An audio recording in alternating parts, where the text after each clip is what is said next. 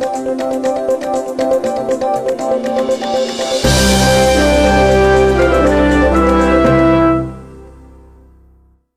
众朋友们，大家好，欢迎来到新一期的华健聊足球，我是华健。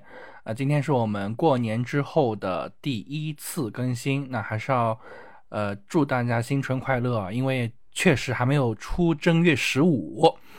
今天我们节目呢会分啊两个半场，上半场呢我们会跟大家聊一聊，呃呃周二的时候啊，呃山东泰山和川崎前锋的这一场亚冠。为什么要聊这个呢？是因为，呃，这场比赛确实是跌宕起伏，非常非常的好看。那么下半场呢，我们会聊一聊欧洲足坛的那些事儿啊。最近其实，呃，重点比赛也比较多，包括上周刚刚举行完的，呃，曼城和切尔西的这场比赛，其实也是非常非常的，呃，精彩的啊。那我们上半场聊球的嘉宾是小陈。Hello，各位听众朋友，大家好，我是小陈。也在这里也给大家拜个晚年吧，祝大家龙年吉祥。嗯，呃，小陈，我们应该是好久，或者说我的记忆当中，我没有怎么聊过亚冠啊。对我们应该来说没有怎么特地去聊过亚冠联赛，而且尤其是改制后的这个亚冠联赛，我们基本上还没有聊过，没有涉及到过。是，那么今年的这个亚冠改制呢？是改了一小步！我们知道原来的亚冠是不跨年的，那么从呃二零二三这一届亚冠开始变成跨年制，变成了二三至二四赛季的亚冠联赛。那么呃接下来的今年下半年的二四二五赛季呢，它又会有一个改制，会变成瑞士轮。我们书归正传啊，来说这一场呃刚刚在前天结束的，因为我们今天是呃周四啊，我们听到这节目的时候是周四，我们今天刚刚结束的这个。呃，亚冠啊，川崎前锋在主场，呃，二比四，呃，输给了咱们的国内俱乐部啊，这个山东泰山。那么，其实也是对于山东泰山来讲，这也是唯一一个独苗进到了亚冠八强，中国的唯一一个独苗进到亚冠八强。呃，我上来，我们还是请小陈先给我们简单的来聊一聊这个比赛的战况吧。因为很多朋友可能没有看过比赛，啊，好，首先我觉得这是一场啊，对于中国足球来说啊，是特别有经典意义的一场比赛。嗯，从大的层面来说，为什么说这是一场非常具有典型、非常提振士气的一场典型的经典意义的比赛？嗯，就是说这场比赛，我觉得是在我们。呃，整个应该来讲是兵败亚洲杯啊，兵败亚洲杯之后，中国足球非常提振士气的一场比赛，啊，也是非常体现老帅崔康熙的这种啊勇往直前啊一往无前的这种战斗精神的一场比赛。嗯，啊，他把这种骨子里的这种精神都灌溉给了、灌输给了这个山东泰山。啊，这支足球俱乐部，所以说我觉得这场比赛，呃，也算给我们了一点点信心啊，也在我们兵败亚洲杯之后，给的给我们看到了一点的希望和一点信心。那么说回到整场比赛，呃，应该来讲，上半场我们抢开局的整个意图和思想是取得了大获成功，啊，非常成功。嗯，那么我们重点很明显可以看出来啊，我们重点研究了上一场比赛所暴露出来的一些问题。那么说什么问题？就是我们上一场比赛有量没有质，就是我们产量很高，但是我们质量很低。那么这一场比赛我们产量不高，但是我们抓反击的质量啊提升上去了，成功率、效率给它提升上去了。那么这是第一点，我们有改变很大的地方。第二点，我们的改进呢，就主要在我们研究透了对方的这种由中后卫出球去进行层层渗透的这样的一个弱点。那么我印象非常深，对方的这个三号中后卫大南拓磨，他的出球能力其实并不强。嗯，那么老帅崔康熙在二比三首回合在济南失利的这场比赛之后，重点研究了对方这个三号大南拓磨的这个出球，那么从对方脚底下快速的进行上前的高压逼抢，啊，以至于咱们可以看到第一个球就是由对方的三号这个中后卫大南托摩的出球失误，被咱们抢断之后，啊，快速反击啊，造成了这个呃。我记得第一个球应该是卡扎伊什维利吧，是吧？嗯，是给高准翼的助攻。对，啊，对。那么给到了高准翼的这样一个助攻，啊，那么第二个球也是更不用更不用说了啊。第二个球就是我们讲的卡扎伊什维利，同样的也是这种高高速的这种上抢，对方角球斜板太陡，发了以后失误了以后。也是高速的这种是上抢，这个第二个球大家可以有机会可以真的去回看一下，这是一一次加反击加快速的这种倒地的握手，这是一一次应该来说是教科书一样的这种反击的战术，大家可以去看一看。我个人觉得，呃，当然这个如果是全是中国球员在完成，肯定不现实，还是证明充分证明了这个小个子前锋啊，我们格鲁吉亚国脚卡扎伊什维利的这种个人能力啊。这场比赛，那么提到了卡扎伊什维利，就不得不提，就是说崔康熙在对于他的使用上快速做出了调整和轮换，不再拘泥于把对这个小个子前锋放在前锋线上或者放在前腰线上，嗯，而是把他提到了左边前卫的这个位置上，嗯，那么让他既能发挥出他的边前卫的这种。呃，边路的这种组织能力，又能发挥出这个小个子前锋的这种突击能力，所以说，我觉得老师崔康熙的这个用人来说，他是非常善于去调配的啊，非常善于去知道自己的队员哪个位置更适合啊，很快去调整了自己第一轮啊第一回合所犯的这样一个错误。那么，呃，我们唯一做的不好的一个是黄牌控制。啊，另外一个就是我们整个上半场应该来说，就是说，呃，我们在防对方的这种中后场，就是说从后腰层面的这种推推进防的并不是很好。那么这也没办法，因为我们踢的是高压逼抢的战术，一旦中后卫这一轮被过了以后，就是一旦我们上抢第一轮，比如说我们去上抢大南拓磨中后卫这个球，我们没有抢到以后。那么对方基本上就是中场，他们的控球实力绝对要强于我们的，基本上就是单对单面对我们的后腰，啊，那么还有中后卫，所以这个是非常危险的。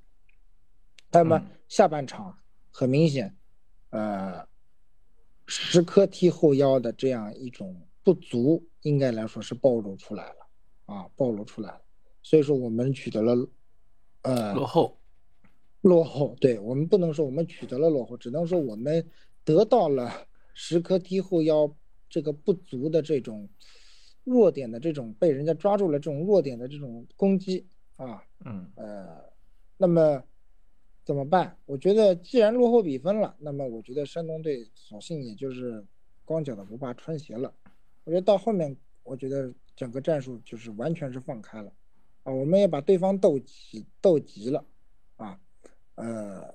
那当然，这个里面我觉得不得不提的就是克雷桑啊，这场比赛克雷桑确实门前的感觉非常好啊，呃，还有这就是最后那贾德松这个是神奇球啊，这真的是神奇的球，这个我觉得呃门前的这种背身还是背身面对球门，用脚后跟侧勾能把球勾进去，这个我觉得是恐怕。一般的巴西中后卫不具备这样的门前的这种嗅嗅觉啊，嗯，所以我觉得就是说，确实这场比赛是一场经典的一场比赛啊，呃，值得全民朋友再去回味一下，细细的去回味一下这场比赛。可能用我这么五六分钟的文字描述还不足以让你觉得很过瘾的话，我觉得真的我们大家呃可以去细细回味一下。我觉得这是一场。啊，中国足球的一场一场证明之战。虽然说只是俱乐部，它代表不了国家队，它也有外援，它代表不了我们整个国家队的比赛成绩是怎么样，也提升不了整个国家的国家队的成绩、世界排名。但是我觉得，至少从这场比赛来看，啊，我觉得是让球迷啊，看到了啊，我们俱乐部的一种在亚冠联赛上的一种信心。嗯，是，呃，其实小陈刚刚讲说，可能也代表不了国家队，但是说实话，呃，我觉得我们回过头来去讲这个事情，其实他也能代表，就是，呃，因为通过高高水准的比赛之后，这些球员其实也是会受到，呃，接下来我们。还不知道是谁这个主教练的国家队的这个教练，未来的教练的这个考察呢，其实以后也是会有机会，呃，为国效力的。那么从另一个角度来讲，对于俱乐部层面来讲，其实也是有有利好的。我们都知道，二零一九年到二零二三年，它其实，呃，这些我们的亚冠联赛，它吃的还是此前的这些分数的红利。那么。如果这些红利或者说这些分数耗尽之后呢，会影响到将来我们国内俱乐部去出出出出，呃，出赛这个亚冠和亚冠精英联赛的名额分配的。那所以其实山东泰山这样的赢球，其实还是会为俱乐部拿来不少的排名啊。我我昨天看这个比赛的赛后的一些数据统计，就有说啊说。呃，山东泰山进入到八强，其实是为我国的整个俱乐部在亚足联的整个俱乐部的排名里面增加了五分，啊，暂时来说是力压了泰国的。那所以其实还对我们来讲，这样的一个比分还是有利的，这样的一个分数还是有利的。呃，而且我觉得就是说，从这场比赛来看，就是说，确实正如前面华健所说，就是说。多踢高水平的联赛确实，因为我昨天这场比赛其实节奏非常快，啊，我们明显就是上半场我们其实可以看，从山东二比零领先以后，一直到四十分钟上下，呃，要不是这个克雷桑的头可能被对方踢了一下倒在地上，裁判吹停，我觉得山东那会儿都已经已经快跟不上了那个川崎的节奏了，很快就要再再丢一个了，就要变二比二了，所以我觉得真的就是说。很多球员一停下来就去补水，就充分证明这个节奏非常快。山东那时候已经被压的基本上要要喘不过气了，所以说索性当时停了那么一小会儿，给山东缓了一缓。所以说这个节奏，我觉得对于整个山东整整个俱乐部来说啊，所以对于我们整个中国球员来说，也是也是一种锻炼啊。嗯，是。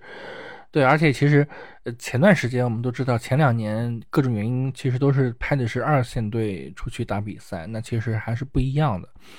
嗯，所以这场比赛我觉得是对于俱乐部来讲，嗯，其实是起到了一个很好的一个一个一个正向的一个表态。那么对于我们看球的球迷来讲，我们也看到了，其实，呃，中国足球还是能有一点希望的，还是有希望的。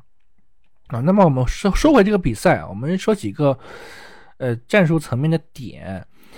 呃，首先第一个点呢，今年因为山东泰山啊走了好多的大牌外援，比如说莫伊塞斯啊，之前是在英超的布莱顿踢球的，那么还有这个曼联的传奇，对吧？算是传奇了啊，费兰尼啊都走了。那么其实我们就会发现。呃，山东泰山现在的中场啊是空缺的，是失控的，或者说是有点失控的。呃，目前呢是想用李元一呀、彭新立呀，那么记得上一场第一回合呢是廖立生这样的球员去打这样的一个中场，打这样的一个后腰。我不知道小陈怎么去评价这样的一个排兵布阵啊？呃，我觉得。这样的中场确实，山东是据我了解，目前国内唯一一家没有中场外援的俱乐部，啊，嗯，呃，我觉得整个中场来说没有外援，嗯，尤其是在现在亚冠外援也在增加，国内联赛外援也在增加的情况下，其实这个是不利的啊，因为我们。其实我们昨天也也也也很明显的能看出来，就就是以周二吧，我们周二也很明显能看出来，就是说，整个呃一场比赛，其实我们的中场是控不下球的，我们基本上一控就丢的。那么我们我们怎么或者说我们缘何去取得这么多进球呢？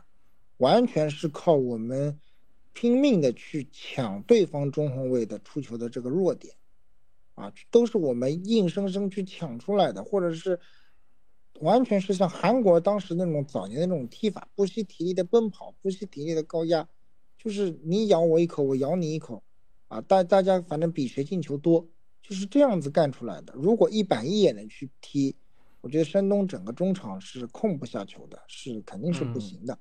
所以说。呃，用了一种比较激进的方法，那当然，已经第一回合这二比三也必须要求你要用一些激进的办法去取得先机，啊，所以说，呃，我觉得怎么说呢？确实这个中场是吃亏的啊，这是吃亏的。我觉得昨天无论调配了时刻也好，还是什么也好，我觉得都是比较吃亏的。啊，这个这个中场，你碰到一些强力的中场。啊，呃，确实并不是很好，很很好应对，因为，嗯，山东目前来说阵容里还有一些除了中场短板以外，我觉得老帅崔康熙现在最无奈的就是他引进的这个高中锋啊，泽卡，由于不能上，啊重伤，导致了他的重要一环没有了，啊，呃，所以我觉得这个是对于他来说是比较伤的。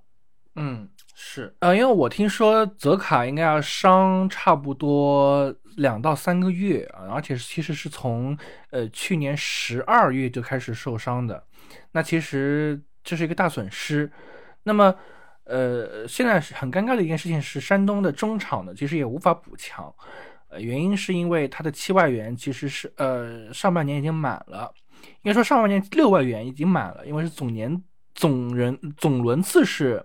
或者说总年度是能报七个，但是上半年其实是只能报六个。那么有人说，呃，不对呀，我不不是应该没报满吗？不就是帕尔帕托、呃泽卡，还有卡扎伊、呃卡扎威什利，对吧？呃，这个贾德松、呃克雷桑，那不是还有空位吗？那事实上呢，不是的啊。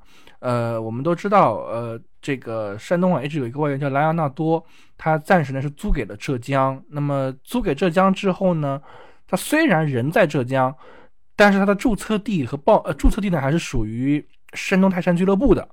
那么所以是占了山东的名额的。那除非说你莱昂纳多转会去浙江，那么这样呢他才会把名额空出来。呃，所以这样一来呢，就是上半年的六个外援名额用完了，他只能等七月份以后呢。呃，等再开窗的时候才可以再注册一名外援，所以这其实是一个挺伤的事情。呃，我不知道小陈怎么看。对对对，因为为什么我也给大家球迷也去分析一下，为什么莱昂纳多山东会明明注册在济南啊，属于山东旗下，为什么不要呢？要去浙江呢？就是说，其实，在崔康熙的这个战术体系里是没有莱昂纳多这个位置的。嗯，因为说。我们都知道，崔康熙在无论在执教申花也好，还是在现在带申东也好，他的阵容里是必须要有一名高中锋的。是。那么泽卡就是现在的一个高中锋，包括现在还没能好的引进领进来的这个毕金浩啊，也没能好啊，但是他已经把毕金浩提前收入帐下了。嗯。就是说，他的阵容里无论如何都是要有一名高中锋储备的。所以泽卡现在就过来了，那么再需要配上一名像卡扎伊、什维利这样的边路，既能突击的，又有一定组织能力的这样的边锋。那么莱昂纳多并不符合这个崔康熙的这个战术特点啊，并不完全符合他的这个战术特点。所以说这个山东就把他可以说是外租给浙江了。那么现在唯一。唯独遇到那个问题就是中场必须要靠管理权去顶了，啊，呃，那么在前面我也讲了，在泽卡没有好的情况下，你的高中锋战术也现暂时用不上，因为毕竟号也没用好，所以说，呃，一旦靠贾德松。啊，就是一旦 对对对，就是说一旦打阵地战，目前来看山东比较困难，因为中场没有外援做梳理，打阵地战非常吃力，打这种反击战。我觉得还可以，毕竟你高压抢下来以后，就是呃，直接去去去快速突击了嘛，对吧？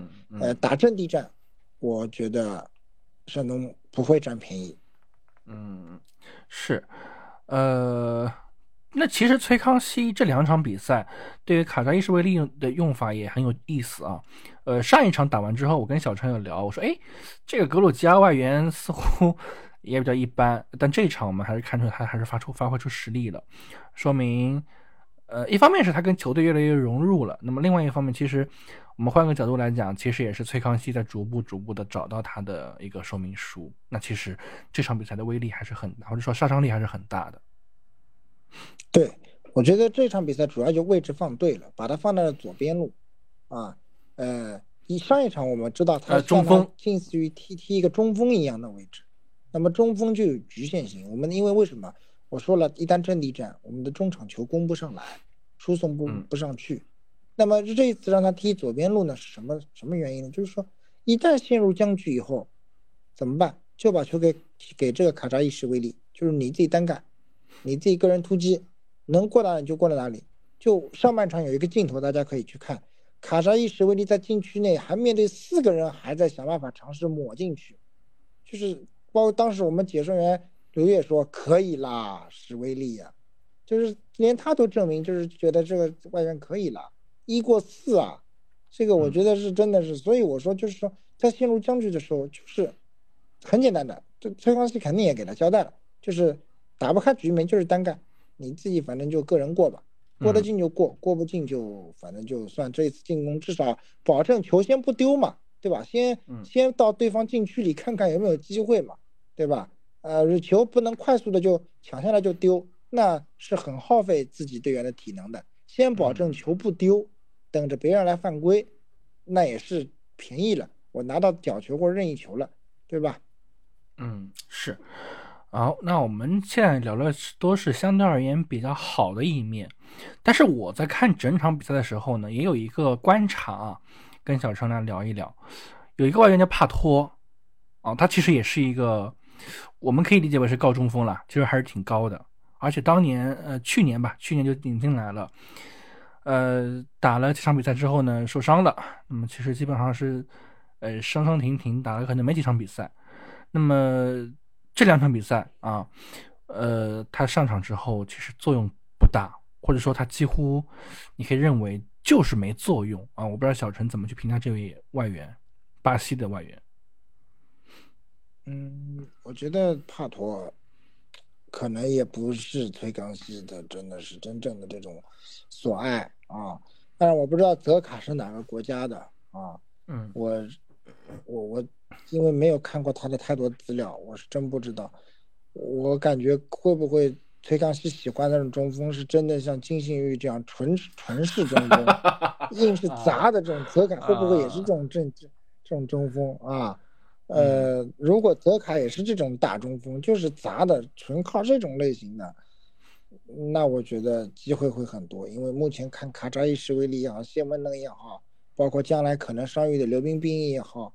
那都会给他很多输送很多炮弹，嗯，这个这个帕托可能还不是所谓的这种太站桩能够站得住的这种类型，所以我感觉也未必是未必是崔康熙想要的这种菜这盘菜啊，所以呃还是这话，我觉得崔康熙还是在等泽卡，毕竟这是他自己选的外援嘛，你像帕托当时来也不是他那时候帕托来的时候。崔康熙也没到位，对吧？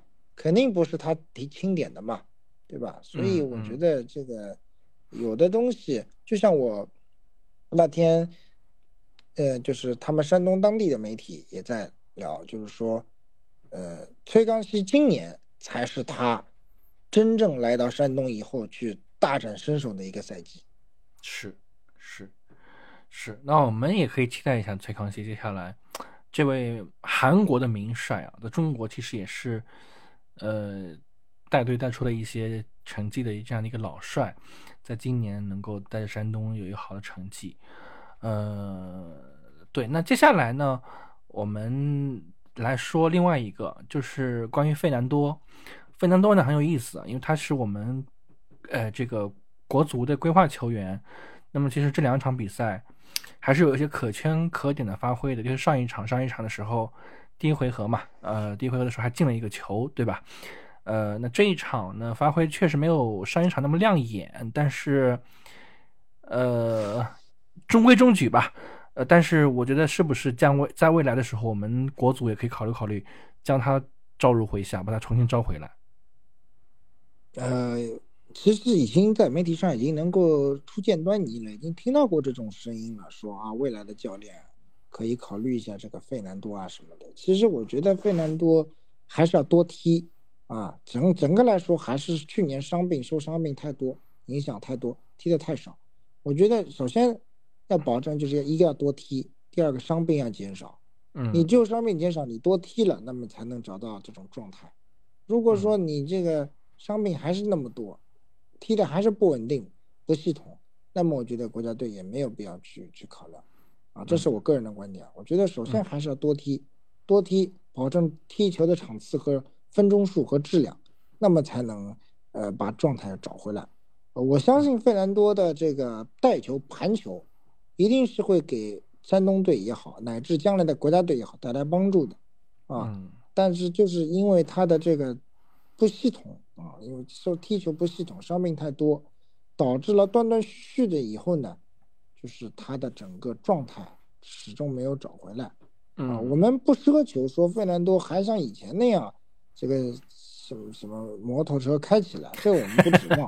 啊，不是也不奢求，但是我我们至少我至少觉得说他的整个控球能力，啊，至少是在我们国内球员之上。啊，就他敢于拿球。嗯啊，不像我们这次看亚洲杯，这个球都像烫手烫脚的一样，不敢碰，嗯，对吧？我觉得这个不是，所以说我相信这个这个他敢，他应该是状态调好了，至少是能够给中国队啊那这给山东队带来帮助的，至少能保证球在我这儿先不丢啊。我一直讲的，你球不丢，敢于拿。骗到个任意球、角球也是对中国队来说是有有利的。嗯，是。好，那我们最后一个部分就是要聊一聊接下来山东泰山的八强战。呃，不好意思大家，因为我们录制的时候是周三的深夜，呃，但是这场比赛呢，呃，就是跟有有关于山东泰山，呃，另一的对手的这场比赛呢还没有结束啊。那大家听到节目是周四，那么我们知道的。一个消息是，呃，山东泰山的对手是横滨水手和五里南南的其中之一，啊，那我就是其实又是，呃，要跟日日本或者说泰国的这个对手进行下一轮的交手，呃，小陈 怎么去去去看这样接下来的这样的一个对战？呃，我。我记得横滨是不是也是山东这个小组里的原来打过的？对，是，呃，应该是双杀，是不是双杀啊？应该是啊，对，呃，好像是，对，好像是双杀的山东泰山，对，双杀的山东泰山，我印象里是两负于山东两负的横滨，嗯啊，呃，横滨现在打乌里南，第一回合应该是已经，应该是不出意外应该赢了啊，对对对，不出意外，第一回合应该横滨已经赢下来。那么应该来说啊，不出意外，横滨赢乌里南的可能性是很大的。大家还是想，应该还是横滨的概率大的啊。这个，但是说实话，就是山东踢横滨，啊，我觉得就就不好踢了啊。因为为什么？我们的中场，呃，虽然说川崎前锋确实是攻强于守的队伍，啊，那如果我们碰到横滨，很明显，横滨就是一支相比川崎肯定是更攻守平衡的队伍。对，很平衡队伍。对，那么，呃，也可以告诉大家，川崎就是因为攻守太不平衡，所以没有获得二四到二五赛季的亚冠资格。啊，是。那么，呃，横滨能够两次战胜山东，就足以可见他们的实力是在川崎之上。那么，想要在一个赛场上走得远，必须要攻守平衡。那么，山东现在也没有能够做到攻守平衡。就为什么我这么讲呢？就是说，我们守现在，呃，似乎也守不太住。对，似乎也守不太住啊。呃，那么由于打的是这种，因为我们的中场嘛，其实崔康熙也比较清楚的，控制不了，所以就打这种高压逼抢战术。高压逼抢战术一旦被过一层以后呢，假装综合战争被引出来以后呢，我们也守不住。后腰你看摆了有硬度的石科，石科也也防不住。所以说，那如果摆阵地战下来呢，对吧？我们也跟横滨中场有差距。所以我觉得打横滨这场比赛应该是也是也是两回合制。嗯，我觉得老帅崔康熙真的是要想想办法，就是我们怎么办？嗯，我觉得有些当然有些确实是没法避免的弱点，你的中场确实是弱，那没有办法避免，那么就想想看有什么办法啊？我觉得刚死防也没用，也防不了。嗯嗯。尽力去打吧，只能尽力去打。嗯，呃，是我们希望啊，我们希望，呃，这一抹中国的亮色能够再进一步，真的是很不容易啊！在这样的黑、比较至暗的时刻吧，比较黑暗的时刻，呃，能够有这样的一支球队给中国的足球能添添点希望，真的是很不容易。所以我们真的是希望神龙泰山能加油。我们这个时候，我们是一致的。我们作为中国的球迷是希望神龙泰山越来越好。呃，那关于呃中超的一个这个部分呢，是这样，我们下周啊在超级杯之后会给大家带来一期详细的呃超级杯解读和中超的前瞻啊，因为我们知道下周的差不多是下个周末吧，呃，对，周五，对，周五左右，中超的揭幕战，对，中超就开始揭幕战了。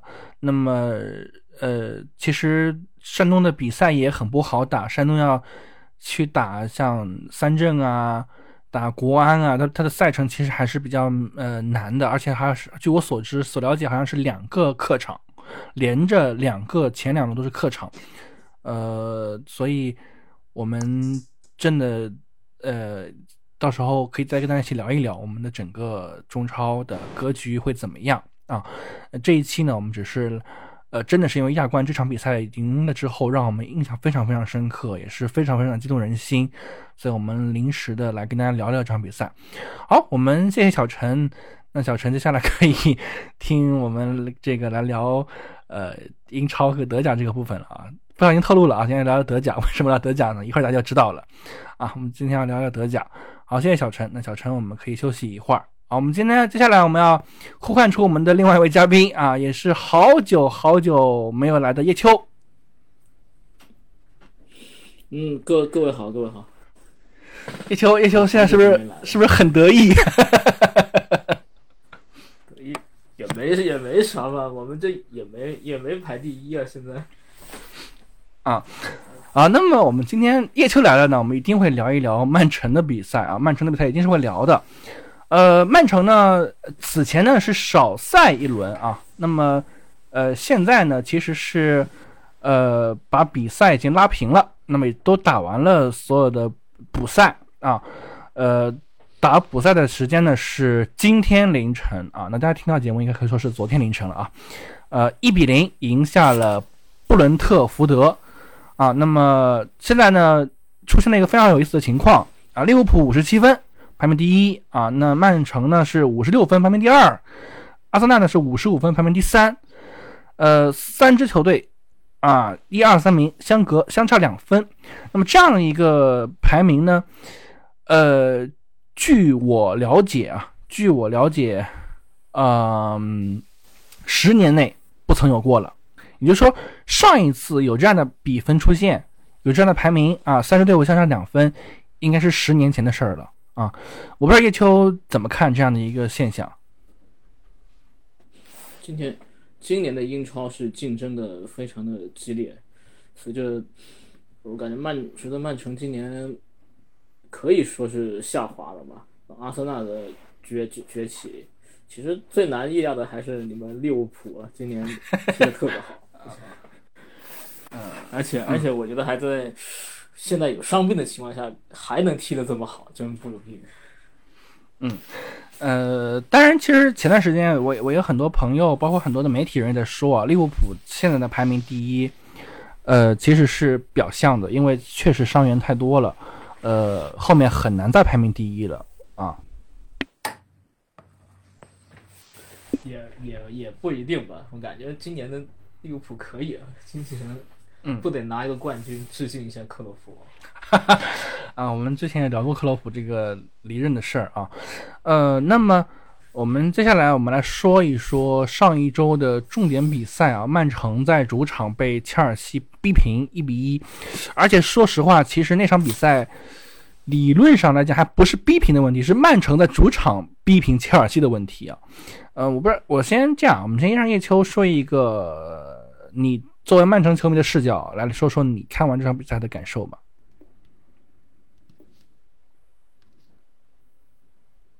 我觉得还曼城还是老问题，今年一直在谈的防防守的问题，防守解决不了。其实他们的进攻还是挺好的，德布劳内又回来之后，其实他以前没回来进攻也还是可以的，就是现在还是防守的问题，就是老样子。呃，罗罗德里这个这身前身后有有有一片区域还是有空档，然后最近我发现可能迪亚斯还是有有有一些退步了，他的位置有的时候没有人去补位，他可能有的时候还是会漏人，问题还是有，除除了就是防守上面的问题吧，还有一个就是就是刚刚观察到的吧，就是上一场他们用的是阿尔瓦雷斯也打打的首发嘛，他们会企图，呃，瓜迪奥拉可能企图想用阿尔瓦雷斯，有的时候他去串联中场的位置，但。其实这个就是要谈到一个金多安离开的问题嘛，就是中场和前锋，中场球员毕竟是中场球员，前锋毕竟是前锋，有一些防守的习惯，他毕竟还是没有。对阿尔瓦雷斯这个中场还是会差一点，有的时候站在那里。嗯，呃，那么我我其实是看了整一场这个曼城的比赛啊，那天切尔西打曼城，我是看了整场比赛的。呃，我有一个疑问，我有个疑问啊。我作为非曼城球迷有个疑问啊，我我我请叶秋给我解答一下。呃，这个，哎，对，我们要说一下，我们跟叶秋聊，我们就得就得开放开着聊啊，因为叶秋我们曼城球迷太少了。呃，我有个疑问就是，呃，那场比赛为什么没有人去支援罗德里？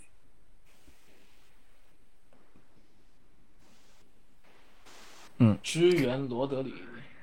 嗯，我觉得罗德里是单后腰那场比赛，我们应该看得出啊。那可能这应该也是主教练的安排吧。而且他们谁谁能支援罗德里的中场上面？德布劳内还是阿尔瓦雷斯还是什么福登多库这他们都支援不了吧？就没有好的防守习惯。嗯，其实我觉得还不如还是应该用贝尔纳多席尔瓦可能会好一点。嗯，是我为什么会说我们这个比赛为什么就没有支援的原因，就是因为那天我们知道那个贝尔纳多席尔瓦是没有上的，然后呢上的是呃德布劳内，包括上了罗德里。那么罗德里这个位置其实是一个 two b two 的一个位置嘛，就是嗯这个位置是不能失位的嘛。那其实我们就看得出。呃，前八十分钟的时间里，罗德里第一是防守很累，第二是他不能向前。那我们更知道的是，呃，切尔西的这场比赛，他他很神经刀啊，就是他他面对弱旅的时候呢，他好像就是要进攻，呃，大开大合。但是他面对这种强队的时候呢，他好像也有点方法，我觉得很有意思。然后这场比赛呢，他就是抓反击。其实要不是斯特林，还有这个雅克松、杰克逊的这种。单刀球啊进不了以外，就是如果他能进的话，这个比赛我看下来其实不只是什么一比一的问题，可能是真的是切尔西反客为主，三比一、四比一都有可能。啊，那那那那这样的一个防守失防守的这失误失失败，或者说这样的一个让切尔西打反击打得如此之透彻的原因是在于什么？就是在于中场没有人去防守，这一个罗德里。嗯，所以我不知道你作为曼城球迷的叶秋，呃，你觉得这个问题怎么解决？因为我们好像感觉前段时间好像没那么明显。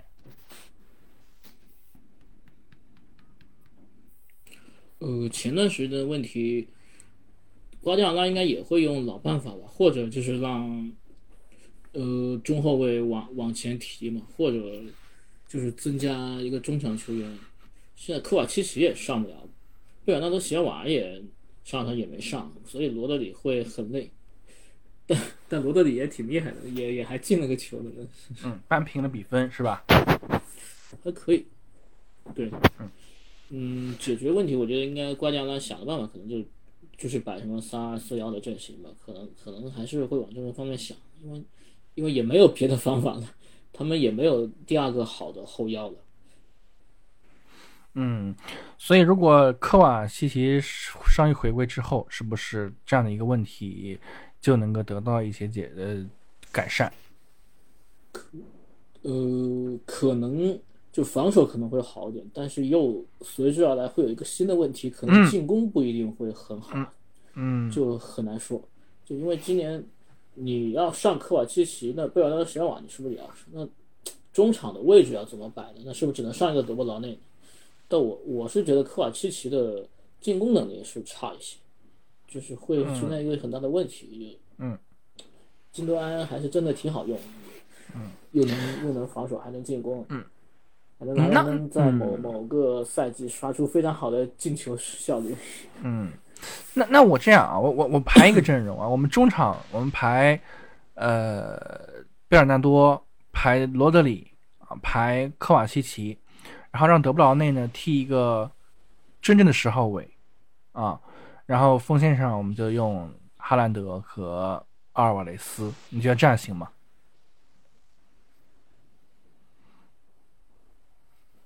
不不，可以勉强可以吧？勉强可以。你这问题出在哪儿？我觉得，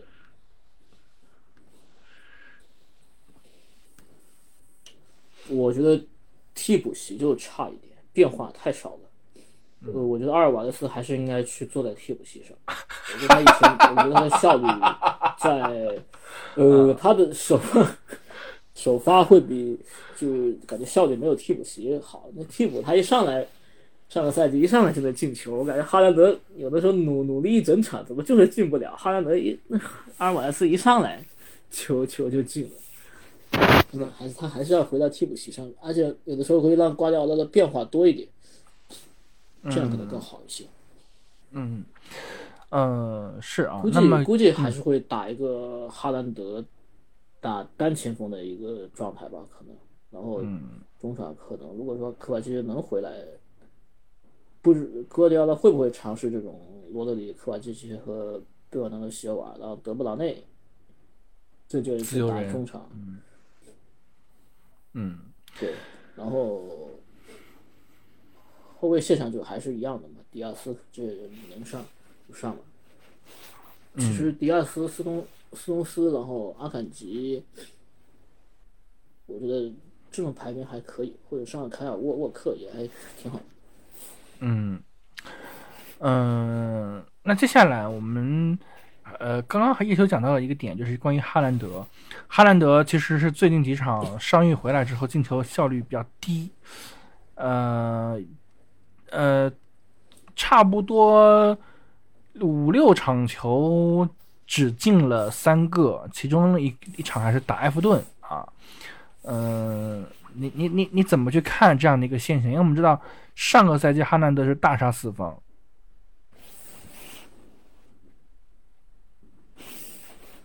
可能还是就休息时间太久了吧？可能嗯还是要磨磨合一下，再加上。可能针对性的防守也会有，因为毕竟，因为第二个赛你能神奇一整个赛季，一个赛季也不算什么，真的，在你能神奇两三个赛季，这才是真正的球王级别的表现。嗯 嗯嗯，就是呃，他们针对性的防守可能偏多。嗯，就是把哈兰德的这个位置给断了，是吧？就不不让，就把他那个传球点的那个路线给断了，不让他传球过来，或者说不不让哈哈兰德有很好的拿球点，对吧？对。那么曼城接下来三月份是一个考验啊，先后要打阿森纳，打利物浦，打曼联，你你你你你你你你你慌吗？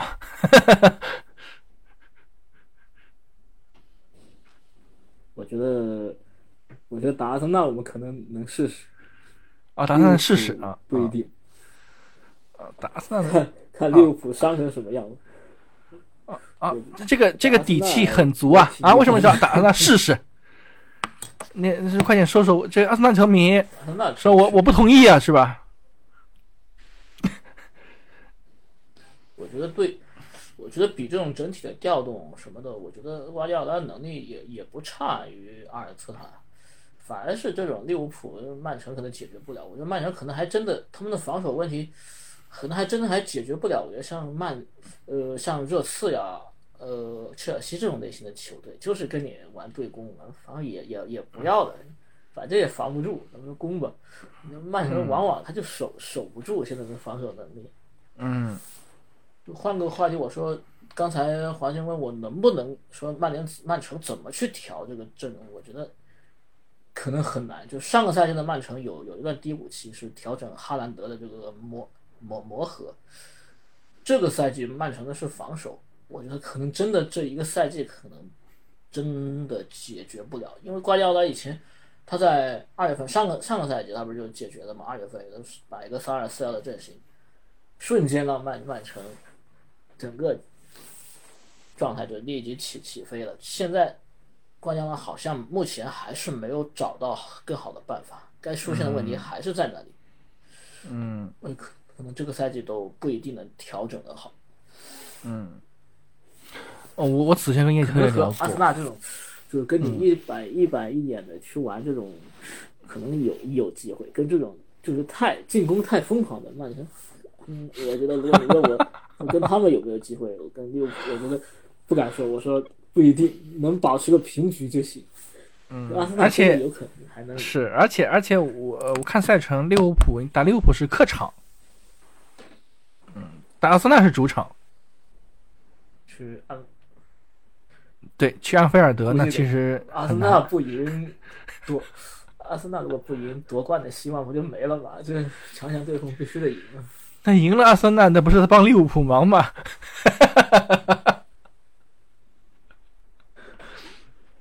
是是不是？呃，也毕竟现在排名那么紧密，是吧？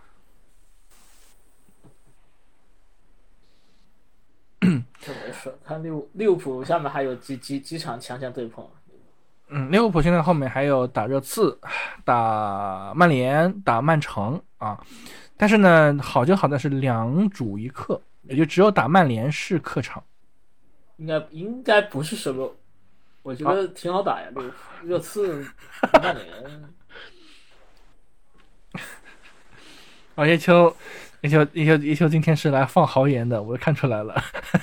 好久不上节目，又一次来放豪言了。啊，嗯，我我其实还蛮期待的。我说实话，我还是蛮期待三月份的赛程的。我我也我也期待到时候叶秋上我们节目的时候。三月份来的时候，是不是还能够继续给他的豪言能不能兑现啊？啊，我其实还是蛮期待的。那呃，曼城呢？其实我们只要不输的，对，就是要太难看就可以了，是吧？嗯 嗯，曼城这个部分呢，其实我们呃能说的差不多了。呃，我不知道叶秋要不要说说昨天的这场比赛啊，打布伦特福德。昨天的比赛，昨天比赛还没啥好说的，我感觉啊，这赢了赢了也不轻松啊，赢了也不轻松啊。把握机会还是还布伦特福德还是把握机会差了一些。如果嗯曼城这种换成是别的球队，把握机会好一点，说不准平局至少拿三分肯定是去不好拿的。嗯，是。我们期待吧，我们期待三月份的强强较量啊。嗯，那接下来我们要稍微简单的说一说，呃，阿森纳和切尔西。呃，按道理呢不应该放一起说，但是我们还是要放一起说啊。其实也没有放一起说，我们说个先后吧。我们先说阿森纳。阿森纳叶秋当时跟我讲了一个点，我问我我我问叶秋怎么看阿森纳，阿森纳，当时叶秋说，阿森纳我觉得阿尔特塔还是不太行啊，叶秋说说吧，这么这么武断的下定论，嗯，我觉得还是出在他对这种排兵布阵的问题吧。他就是自自从帕蒂的受伤一直都没有回归的情况下，一直让赖斯去打单后腰，嗯球员整体会有疲疲惫的情况嘛。就像嗯呃去年年底的那那几场就输的，是不是几几稀里哗啦平了，都都不都都不怎么赢球那一场。对呀、就是赖斯也疲惫，但是我觉得萨利巴的状态也不是很好。嗯而且我觉得阿尔特塔不行的地方在于，就连这样，就输成这样，赖斯就已经很有疲疲惫感了。还去用，他还说，感觉赖斯可能在在进攻上可以开发一些能力。我觉得一个球员挺不容易的，嗯他没没想到经常这么大的防守，还要在进攻上多开发点能力。嗯还有就是像当时我跟华健聊，华健也说过的那一点嘛，就是就是阿森纳的前前锋上面的问题，尤其是中锋上面不是很好。什么恩凯迪亚呀，这个球员还是不一定适合，不一定是一个这种首发级别的这种前锋。嗯乃至于乃至于就金琴科嘛，大多数人都知道的。我觉得，我觉得金琴科绝对不是这种争冠级别的首发的左左后卫的位。好。这这个这个我没说啊，这个我没说、啊，叶秋又说了啊，就我觉得叶秋每次来啊，真真的能说说出很多很多，说出很多很多非常这个有代表性的点啊。嗯，那那那包括其实刚叶秋有有一点遗漏了啊，说那个哈弗茨没说，其实哈弗茨也是一个我们之之前在节目里一直提到的、反复提到的，就是，嗯，他进球的效率太低了。啊，也是频频浪费机会，这也是个问题。现在阿森纳因为热苏斯的伤缺，其实影响还是蛮大的，影响还是蛮大的。如果热苏斯回归，可能会好一点啊。呃，那么这个是我我觉得阿森纳现在的问题，但是但是叶秋，你觉得阿森纳今年就是呃争冠的拿到冠军的概率大吗？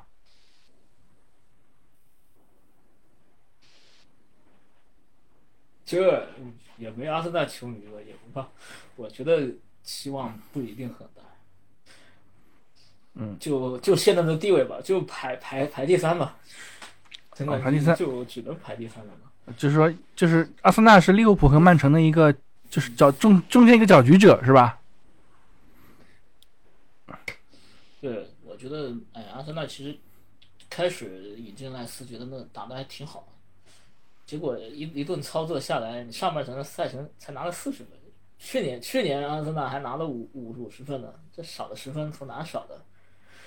补补强也不知道怎么补的。好，好，这这个是叶秋的观点啊。那接嗯、那接下来我们要说说切尔西。切尔西呢很神经刀，我刚刚说了，遇到强队呢，他还能打出一个好像很流畅的这种进攻和防守，都比较平衡啊。呃，但是遇到什么打狼队呀，打什么纽卡呀，对吧？就经常惨败啊。呃，那么惨败之后呢，我们这个讨论啊，说波切蒂诺是不是该下课？因为他确实没有给这支队伍注入一个好的一个呃好的一个战术，或者说我们也不知道他到底要打一个什么战术啊？我不知道叶秋怎么去看。就是进进攻战术吧。有的时候他们会因为有些进攻可能会有些不太，他们只要进攻顺了就会好。他可能我觉得面对弱队啊，可能就是表现不是很理想，就是因为有些弱队他会摆大巴，就是有些弱队的想法，他可能我也不太想赢你，我就能能守住就行，或者能防守反击就行。可能切尔西他就怕这种类型的球球队，当你那么你说强队，强队很多强队，尤其是像曼城啊，像这种，呃，打法上还是不一样，他们会更多的控球呀，更多的就是就是要要不要面子的问题嘛。弱队反正我也不要，我就密密集防守，一旦你攻不开，我们防守反击被我抓住了，切尔西就不好说了，就只只能面对丢丢球的局面了。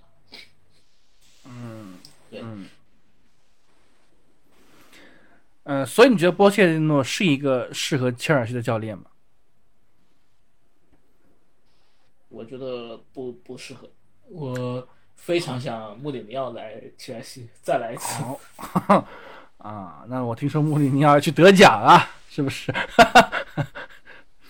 啊德甲执执执执教哪一支球队？拜仁吗？对，是听我听说是拜仁啊，在学德语啊。那那估计拜仁内讧的会更厉害。好，呃，我觉得其实我们英超这个部分，今天基本上我们要说的都说到了。那我不知道叶修还有什么要补充的吗？关于英超这个部分，或者还有什么要跟我们分享的吗？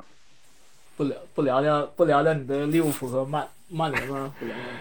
利利物浦，利物浦，我们上一周已经聊够多了啊，稍微再稍微提提一句吧，刚因为刚刚叶秋正好讲到这个事儿啊，呃，利物浦现在有个很大的问题就是，呃，他现在缺人啊、若塔伤了，琼斯也伤了，努涅斯也不太好，索博没恢复，阿诺德也基本上半残废状态了，呃，那么所以现在中场呢，其实没有什么人。呃，他只能够用这个麦卡跟远藤航，那么呃让加科波回撤，呃或者用一些小将，那么当然还有赫拉芬贝赫，那么赫拉芬贝赫其实我们都知道，就是好像出去的时候挺亮眼的，但是随着这个赛季的深入，他现在整个表现其实是没法达到我们想看到那个预期的。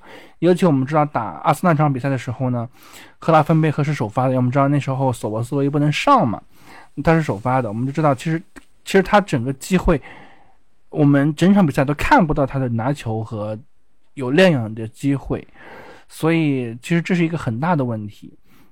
那锋线上啊，锋线上，呃，我们虽然说努涅斯不太好。但是，说实话，就是他还是能牵制的。那么你现在呢？你用的是你后面只能用迪亚斯啊，那你或者是用迪亚斯，呃，搭加克波搭萨拉赫这样的一个组合。那迪亚斯呢是一个自己玩的球员，就是啊，当然这两场好一点了。他之前都喜欢自己玩，就不管你的，就他左路就一路突，就能进就进，进不了那就拉倒。就是就是这种这样的一种情况，呃，所以呢，嗯、那你靠加克波，加克波，呃，其实我们知道加克波，呃，那个克洛普其实是想把他打造成一个九号位，就是菲尔米诺那个位置，但是加克波其实没有这个能力，他还达不到这个能力。其实也不也不完全是达不到能力的问题，而是说，其实他最大问题是在于，嗯，因为他一直是。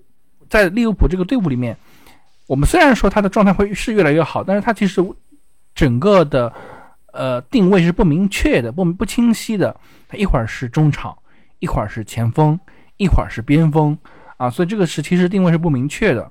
我觉得这那就会导致他的利物浦的发挥，嗯，就不太好。那萨拉赫呢，刚刚伤愈，我们只能讲利物浦如果要好成绩。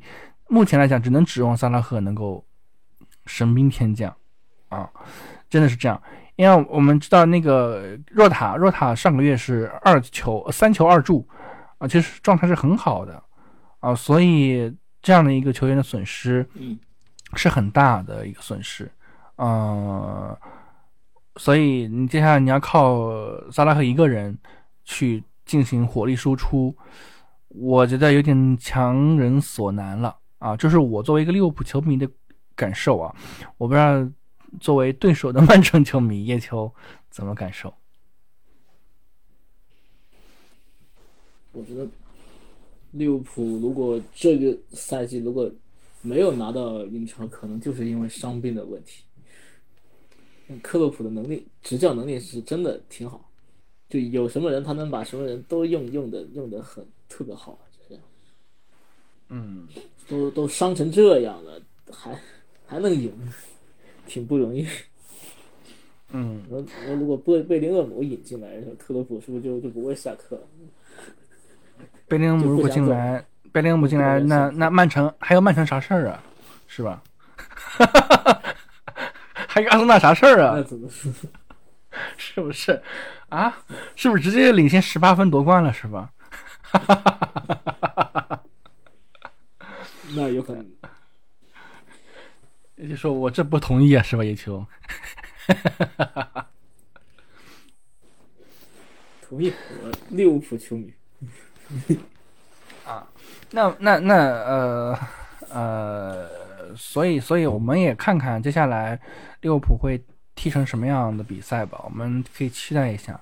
嗯、也也期待，就是我上一上上一期节目就说啊，我们期待克洛普的最后一个赛季是完美收官的啊，我们不求四连冠，我们求得有冠军，真的啊，所以我们期待吧，期待克洛普的完美谢幕啊，是谢幕是完美的啊。呃，最后啊，我们要说德甲，德甲呢，我们的节目里其实从来没有说过，真是从来没说过。呃，可能我们以前还提到过皇马什么的，但是德甲是从来没说过。为啥说德甲呢？叶秋，叶秋，叶秋很想说德甲，叶秋给我们解密一下吧。嗯，因为我们知道叶秋之前就跟我讲说，哎，我们得说不得说说德甲嘛，是吧？叶秋说说。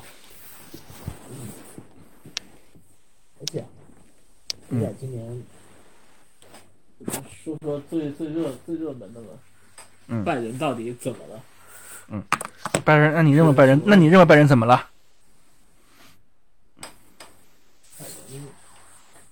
跟图图赫尔跟主教练有关系吗？可能要换一个主教练了。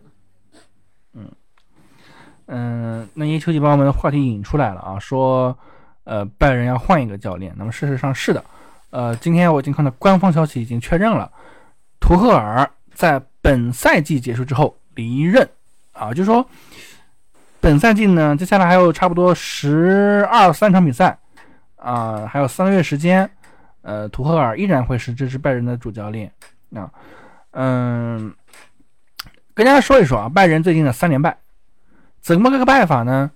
首先零比三惨败给药厂勒沃库森啊，就是哈维阿隆索这位少帅的这支球队零比三惨败。那这个也是惨败吧，也惨败了。好，下一场在上周呢，零比一啊输给了这个拉齐奥啊，拉齐奥在意甲是一支，至少这个赛季来讲是一支。呃，偏中间的球队，其实成绩呢，呃，并不是特别好，但人家也不差啊，但人家也不差。呃，结果在这个意甲的赛场啊，拉齐奥的主场，拜仁输球了，输给了拉齐奥啊，而且呢，呃，于卡梅帕诺卡诺是得到了一张红牌啊，红牌。呃，那么下一场他是不能上的。好。那么这场比赛输了之后呢，其实图赫尔的整个下课声呢，已经是被传的传的沸沸扬扬了。而且其实大家都希望图赫尔能够下课，就不要再带这支队伍了。那么接下来的一场比赛就是刚刚这个周末过去的这个比赛啊，跟波鸿的这场比赛。波鸿啊，呃，曾经这个拜仁呢跟他交手的时候呢，基本上都是打什么七比零啊、五比零啊。六比零啊，包括我们知道啊，第一回合拜仁在慕尼黑主场的时候打波鸿就打了个七比零，啊，横扫了这个这支球队。那么，呃，这场比赛啊，第二回合在这个波鸿的主场，呃，我是看了这场比赛的啊，呃，我们就会发现拜仁他就很狼狈，他没什么特别好的机会，他上半场。虽然是就穆西呃穆西亚拉进了一个，但是很快就被呃这个呃他们的呃日本球员，包括还有中后卫啊舒舒德贝克，呃先后就是六分钟内反超啊六分钟内反超。那么下半场呢，这个又出现了这种跟欧冠赛场上一样的情况啊，就就是伊卡梅帕诺啊，又这个在在在这个禁区里面啊放倒了，呃呃这个这个这个放倒了对方球员，又拿到了一个让这个波鸿拿了一个点球啊，那么这三比一领先，那么最后呢，其实是凯恩凯恩挽回了颜颜面吧，进了一球，因为我们知道凯恩也好久不进球了啊，二比三输了这个比赛。这个比赛怎么讲呢？呃，其实从从场面来讲，拜仁真的没有什么特别好的机会啊。呃，那么这样就形成了三连败，三连败啊。呃，各项赛事三连败，当然各项里面就是其实德甲是两场了，对吧？三连败。那么呃，从德甲来说呢，他落后了这个第一排在第一的勒沃库森八分啊。我不知道叶秋。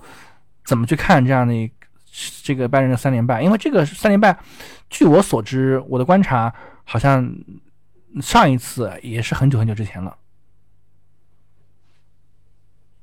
我觉得是图赫尔的，有一大部分是有有一小部分是球员的问题。呃，具体问题可能出现在，因为我在赛前有的球员会他。会说我是基米希还是是还是是穆勒？他们曾经说过，他说我们的球员在训练中表现的特别好，但往往是在场上就表现的就就不如训练中那么好，就差强人意。那就为什么会这样？可能真的可能跟球员，我觉得可能我们再细想想，可能就因为图赫尔的每一次下课都是失去了对更衣室的控制，可能会有这种关系。有些球员他不是没有踢好的能力，说他在那我就不想跟你再好好的，就是去合合合作，去好好的踢了，会有一些这种可能。还有，还有吧，就是我觉得对有些球员的用法不是特别好，就比如像萨内、像穆穆夏拉，他们的存在可能真的不是很好，就是他们可能在球场上是拖累进攻的一方。嗯，然后就是后防线的乌帕梅卡诺，实在是不知道，就是我其实不太明白，就是萨内，其实，在其实，在就当时纳维尔斯曼的时候，其实他表现也不是特别的好，但不知道是管理层的原因，还是是管理层说我们一定要好好的去用这个球员，还是怎么回事？就图赫尔之后。更加的加深了萨内的戏份，就不知道他们是管理层的意思，还是说图赫尔个人的战术的原因。嗯，刚才就讲到的这个于帕，嗯嗯，你嗯嗯，刚刚你讲的于帕这个问题其实是这样的，其实他是一个中后卫，但是他上一场比赛打那个右后卫，因为叫马马兹拉维伤了，所以这也是一个很大的问题，就是。你怎么可以拿一个中后卫打右后卫呢？这也是个很大的问题。那么萨内，萨内其实我们观察下来呢，嗯，其实他是一个有特点的球员，在左路啊或者在右路，他其实是个特点的球员。但是他的整个那股嚣张劲儿啊，或者说他有脾气的时候，那个比赛踢的就很很难看啊啊！我我我是这么看的啊，叶秋继续说我觉得还有一个问题我。就在想，到底是图赫尔对更衣室失去控制，还是说拜仁他本身这图赫尔可能就是运气差一点，那刚好赶上了，是不是拜仁这个球队就已经要下滑了？就这个王朝时代就已经变得不行，嗯，就很难很难很难去说得清楚，可能刚好他运气赶在这里，拜仁这边球员也该下滑了，也该不行，呃，今年。今天就是输球之后，他们有人说图赫尔在下课，还有些呃球员会说基米希该送走，真的也很难说。队内他们也去投投去去去投票，当时就支持图赫尔的是六六比六，就更衣室肯定已经是有失控了产生了问题。嗯嗯，就不知道下课能不能解解决他们的问题。嗯，那那所以叶秋觉得，就是你现在觉得，如果图赫尔下课，怎么样的教练可以来胜任这样拜仁的这个这样的一个主教练职位。拜仁的主教练，一个拜仁也是类似于像皇马呀、巴萨呀、曼联这种类型的，也是这种豪门球队。如果是一个太年轻的球队，太年轻的球员可这个主主教练可能不一定能压得住。但如果请像穆里尼奥这种类型的，可能内讧会更加的加深。穆里尼奥一向都是这样。嗯，呃，那有有意是不是让让拜拜仁是想请回弗里克？但我觉得弗里克后来带德国也带的不不是很好。嗯，是。就看拜仁的意思。嗯。呃，那其实图赫尔他不太发挥好，就是作为一个主教练来讲，他一个非常不太好的点，就是我的观察，我看一些采访，就说图赫尔经常要说什么球员踢得不好，踢得垃圾，要骂他们。那其实这种其实说实话是很伤士气的啊，我我的理我是这么看待的。记记得当年在切尔西，维尔纳不是被这样都给骂骂骂走了吗？嗯。经常会说球员踢得不好。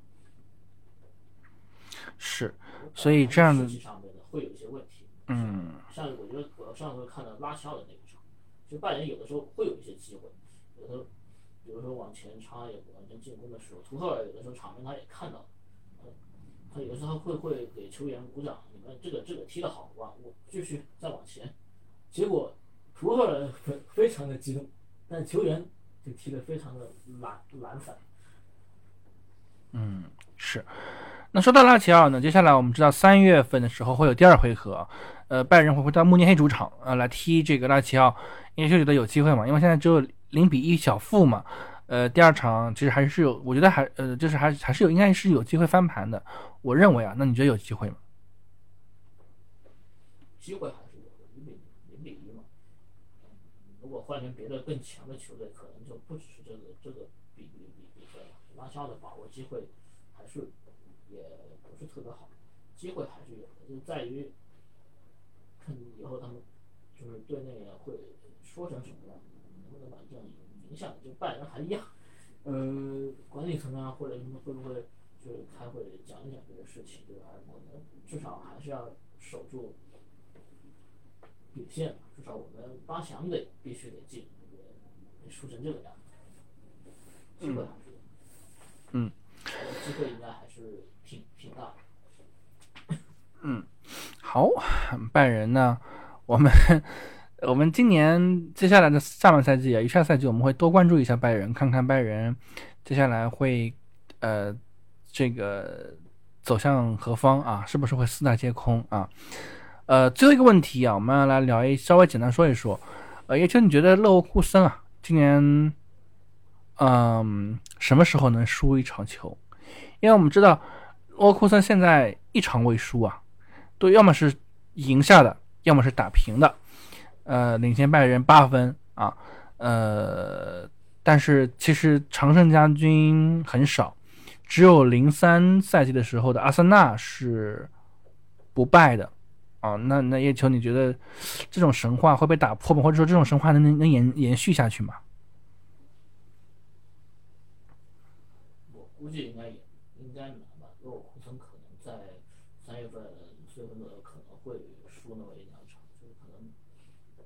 当如果说联赛就是看看拜仁后面会怎么样的，就拉得太远，他们可能踢的也不会很认真，可能有的时候会有点懒散呀，会会出现一些送温暖的局面。因为我发现德甲的很多球队，呃，经常会出现这种默默契球的成分，就是你基本上能稳定到冠军，就是很基本上能稳定在头名的时候，他们会给一些这种快要降级的踢一些这种。默默契球送点温暖，可能会有这种情况。三四月份左右吧，也快。嗯，好，那就是叶秋的观点。呃，那这也是我们这一期节目的所有内容。然后谢谢大家的收听和陪伴今天跟叶秋聊得也很开心，我们聊得很开放。这叶秋又给我们提供了很多，对吧？很多非常笃定的观点啊。我们知道，这小陈也好，包括华界也好。很多时候说，哎呀，说不定，不好说，不一定，啊，也许可能可以，也就是说啊，我我觉得可以，我觉得没问题，对吧？这个观点是我们节目里比较少缺的，比较缺少的啊，所以我们希望叶秋以后能够多来我们的节目，跟我们一起来聊一聊你的观点，好吧？好，那嗯，那我们这期预预测嗯放在墙上。你怕打脸吗？打脸已经很多回了，我们要要敢预测了。好，好，那我们今天这期就是这样了，谢谢叶秋，我们下周见。